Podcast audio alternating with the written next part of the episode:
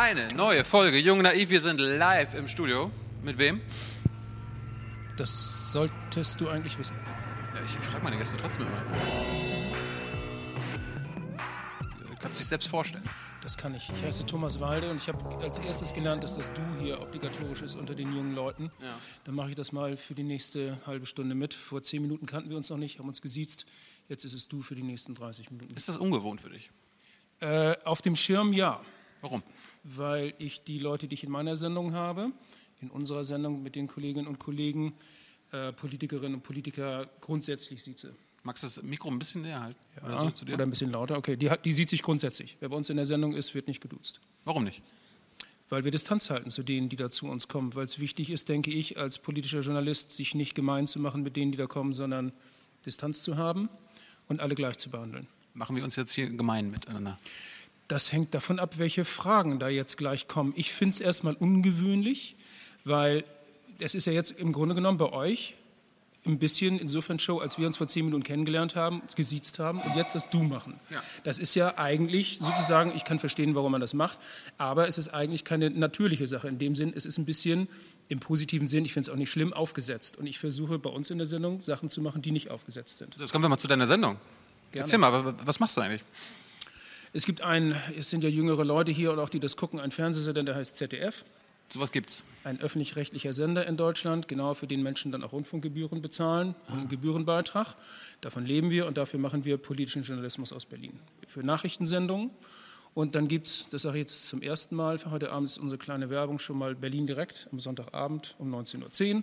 Ein politisches Magazin, das ich mit Kolleginnen und Kollegen mache und auch gelegentlich präsentiere. Und wir versuchen, alles, was in Berlin relevant ist, bei uns auf den Sender zu bringen. Spielst du auch eine Rolle? Gelegentlich. Welche? ähm, bei uns im Hauptstadtstudio, um es mal formal zu beginnen, nennt sich das stellvertretende Leiter, was ich da mache. Dann gibt es diese Sendung Berlin Direkt, die ich gelegentlich leite und auch präsentiere. Und wenn Nachrichten stattfinden, politischen Inhalts, ähm, stehe ich bei uns auf dem Schirm und erzähle manchmal schlaue und manchmal nicht ganz so schlaue Sachen dazu. Nicht so schlaue? Machst du auch mal dumme, dumme Sachen? Ähm, ich fürchte, also jetzt ernsthaft, niemand, glaube ich, würde von sich behaupten, dass er auf dem Schirm immer alles hundertprozentig richtig hinkriegt und immer top informiert ist und so. Ich glaube, wer das sagt, der nimmt sich selber ein bisschen zu wichtig. Wir versuchen das. Ich versuche das natürlich auch. Ähm, aber ist doch klar, dass jeder von uns da äh, gelegentlich Fehler macht oder hinterher sagt, hm, das habe ich aber nicht so gut hinbekommen. Es wäre ja doof, äh, wenn man irgendwie sich einbilden würde, würde, dass alles immer perfekt läuft. Wann, wann hat das als angefangen? Erzähl mal.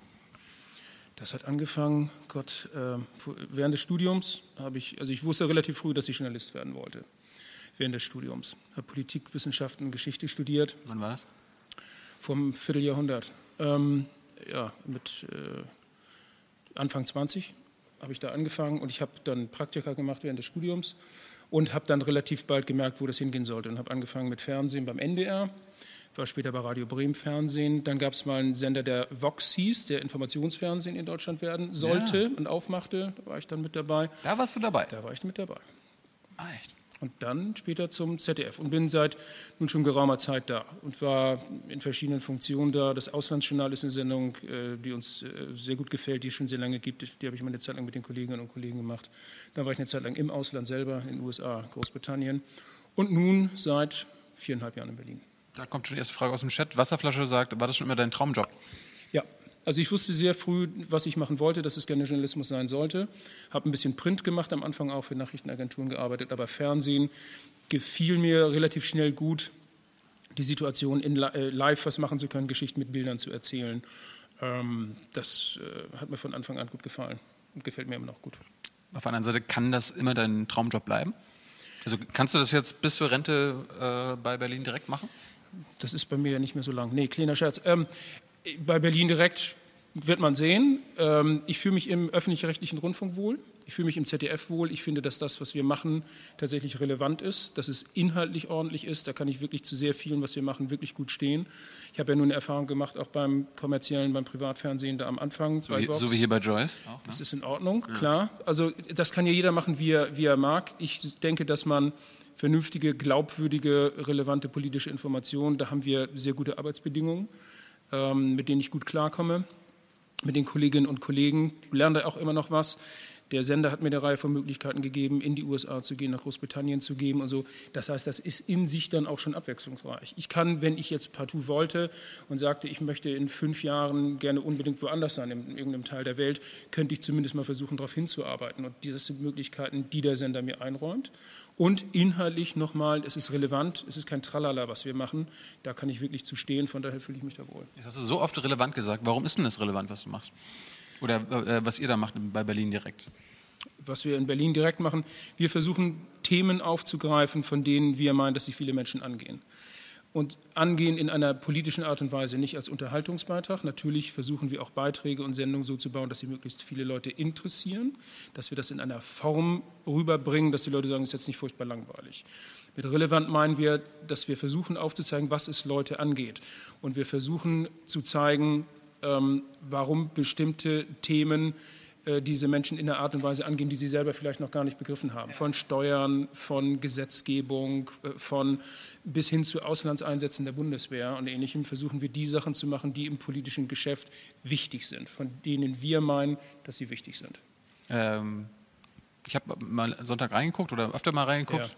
Ja. Äh, ihr habt auch mal einen Gast. Ist ja. das immer so? Ja, mindestens einen, ja. Und äh, was sind das für Gäste? Wie, wie sucht ihr die aus? Müssen die immer prominent sein? Müssen das immer Politiker sein? Bei uns sind es Politiker in Berlin direkt, ja, und wir versuchen die erste Reihe der Bundespolitik zu haben. Das heißt, warum, warum ausgerechnet die? Weil das ist meine ja, Erfahrung, die ja. quatschen doch am, also am wenigsten. Also beziehungsweise mit denen kann man ja am wenigsten reden. Das kommt darauf an. Ich finde, man kann mit denen reden. Das ist auch immer eine Frage, wie die Erwartungshaltung ist. Na klar gibt es auch andere Gäste aus dem politischen Geschäft. Wir haben auch schon gelegentlich Leute gehabt, die nicht aus der allerersten Reihe sind, einfache Bundestagsabgeordnete, weil die zu einem bestimmten Thema dann unbedingt was zu sagen haben. Klar.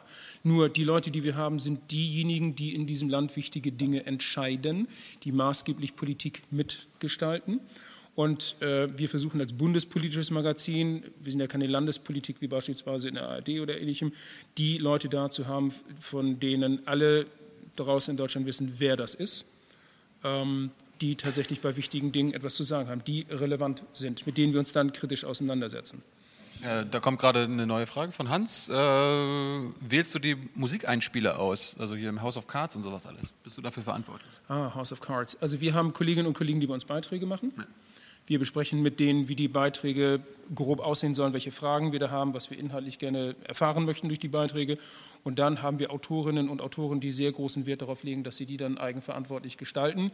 Und das ist zum Beispiel eine Sache, wenn ich da anfangen würde, mich einzumengen, würde ich sehr, sehr schnell auf die Finger kriegen. Das lasse ich irgendwie schön bleiben. Man kann gelegentlich sagen, hinterher mal sagen, äh, fand ich jetzt nicht so doll oder fand ich prima. Musik ist häufig geschmäcklerisch. Das ist Autorenfreiheit bei uns. Wenn ich da anfange reinzurühren, kriege ich auf die Finger. Das lasse ich bleiben. Ja, echt? Klar. Ähm, du meinst jetzt gerade, die Entscheidungsträger sind die aus der ersten Reihe. Ist das, ist das wirklich so, dass die äh, ersten Reihe Politiker äh, die wirklichen Entscheidungsträger in Deutschland sind?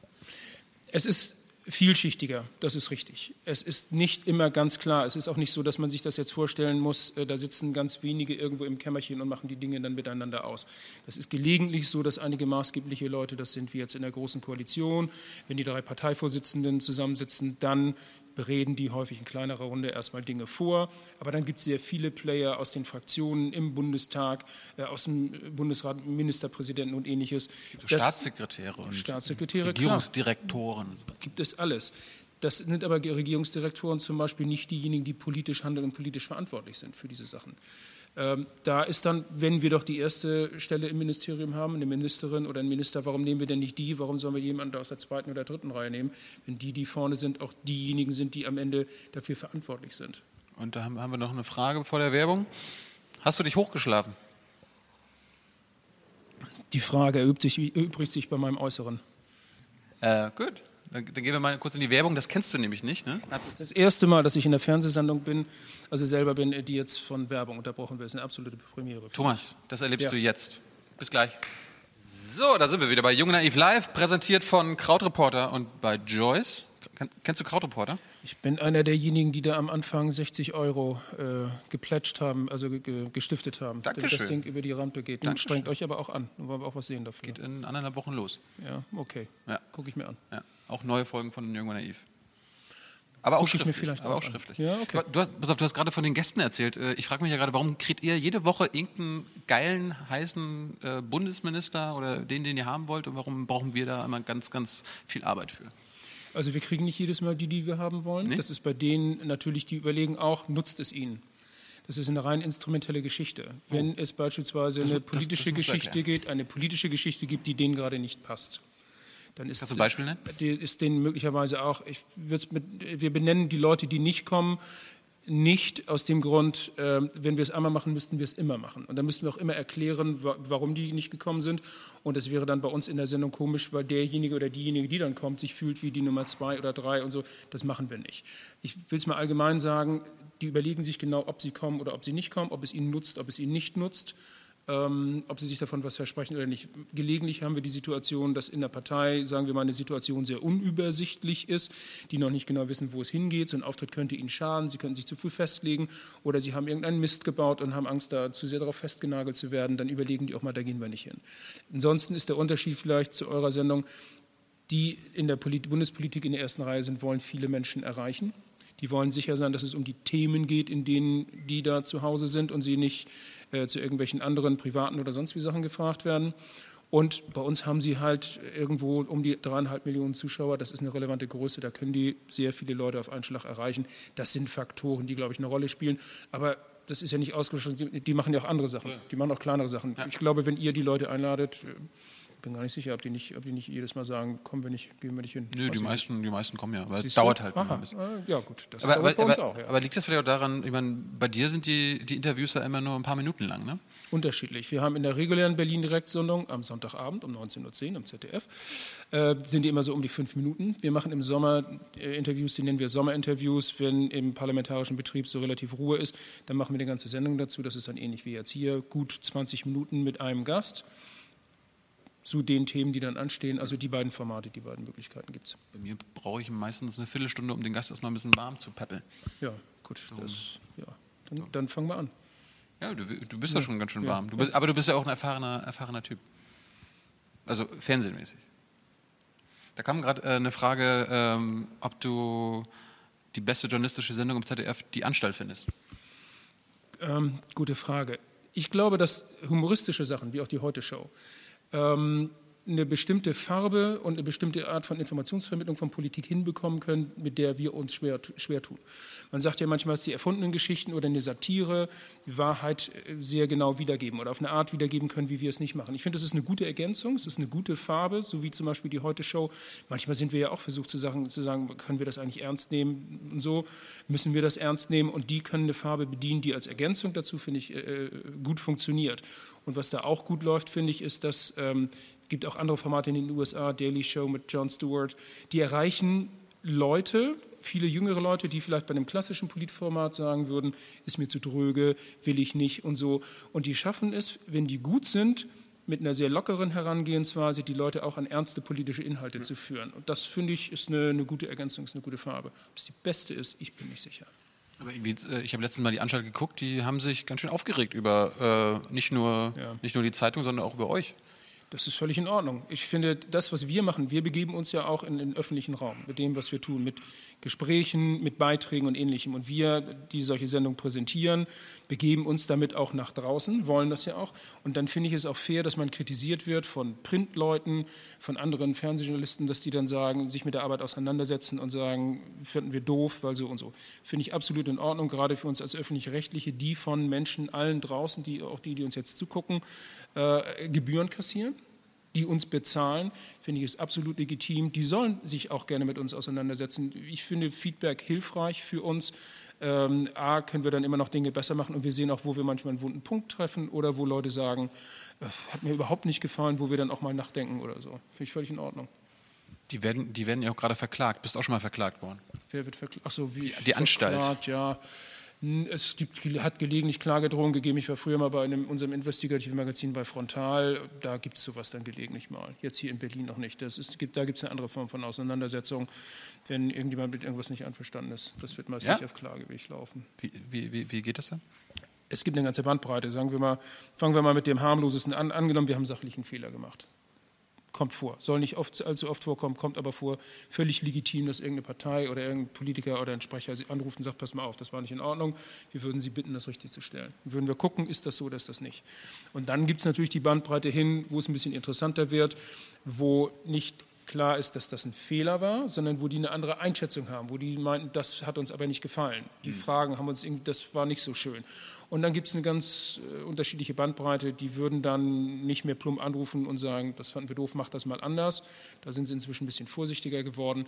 Das wird gelegentlich ein bisschen subtiler gesagt oder so.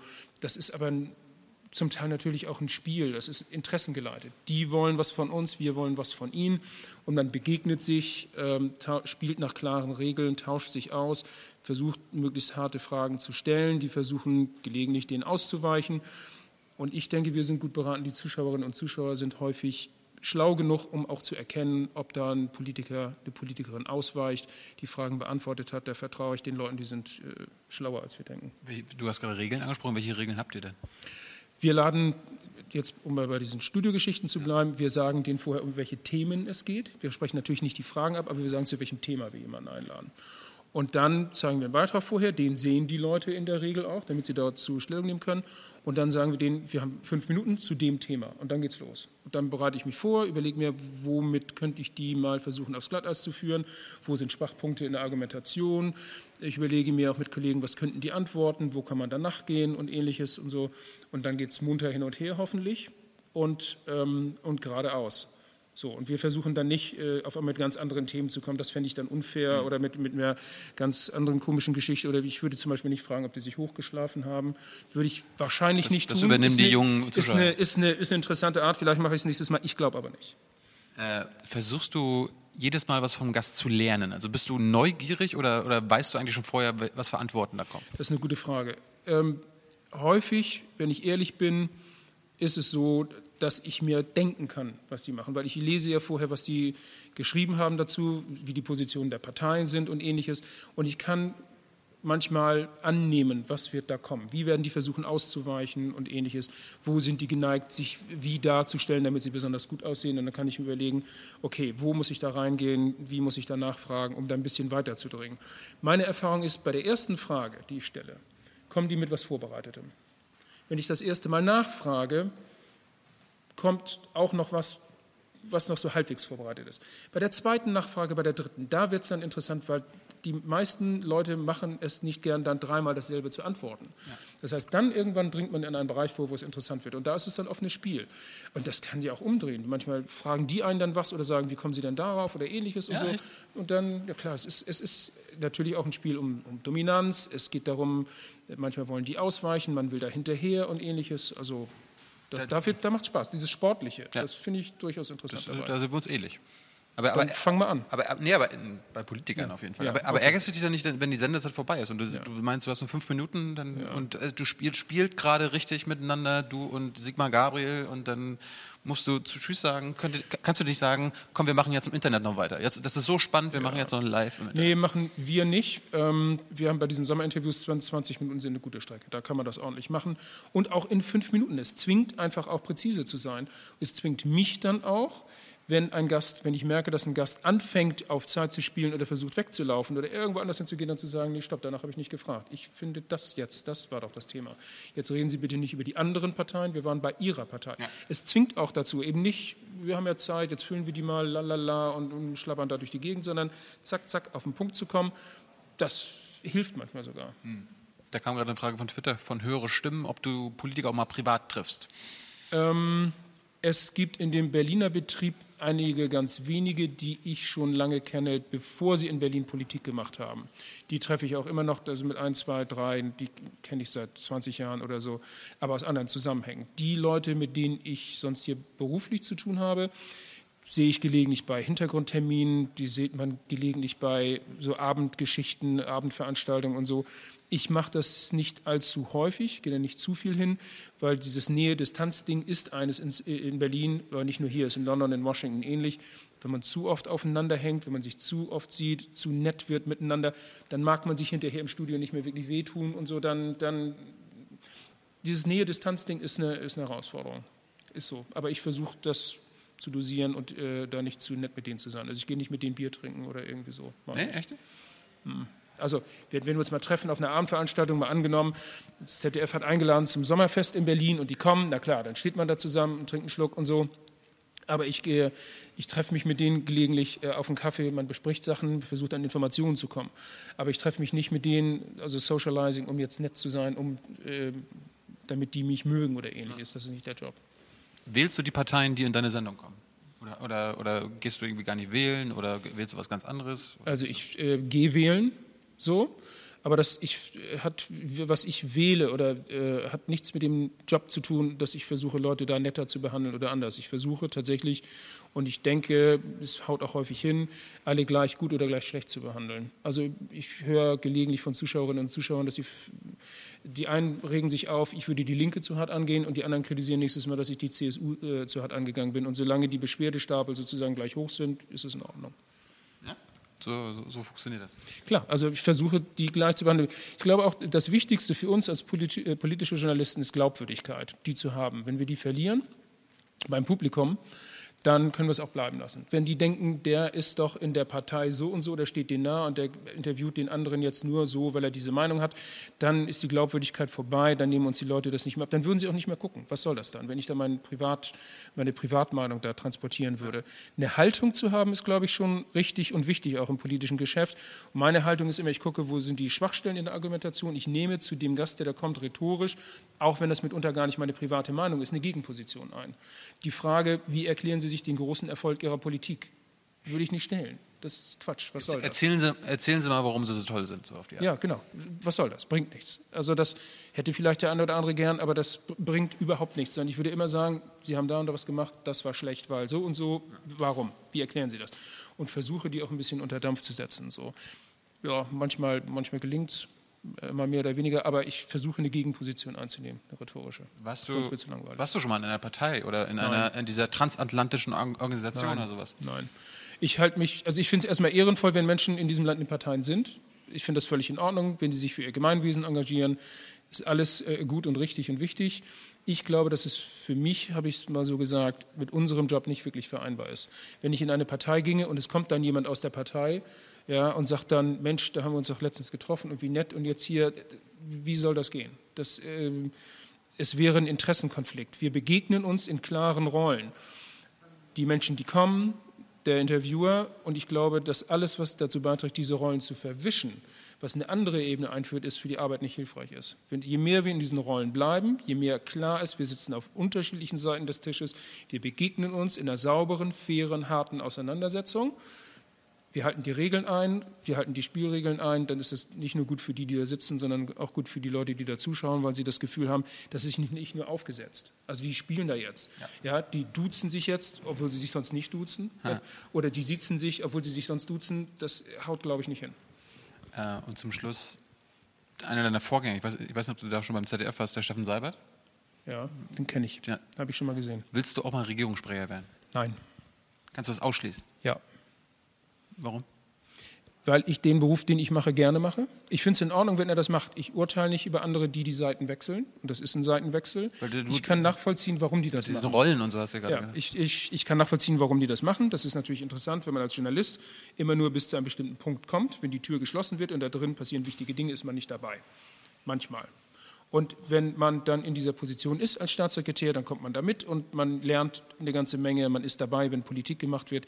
Ich kann den Reiz nachvollziehen. Ich finde es nicht, ich finde das, was ich mache, äh, interessant und spannend genug und ähm, mache das gerne und diesen Seitenwechsel möchte ich nicht machen. Dann anders gefragt, ähm, irgendwann ist er ja mal kein Regierungssprecher mehr, kann er dann wieder dein Kollege werden?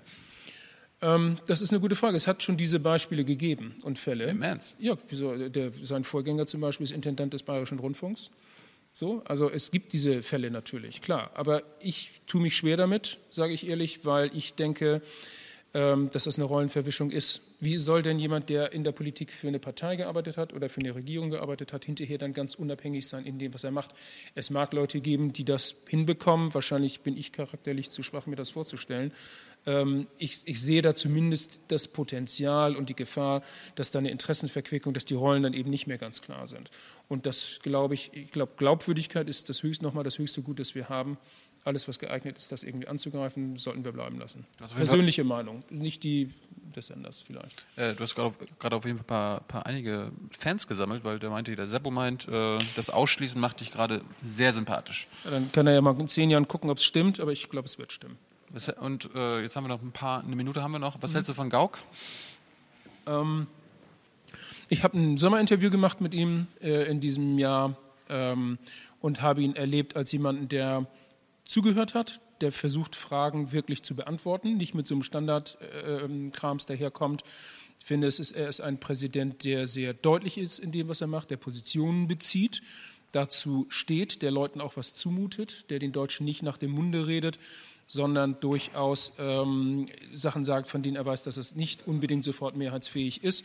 Von daher kann ich damit leben. Danke, Thomas. Aber herzlichen Tschüss. Dank.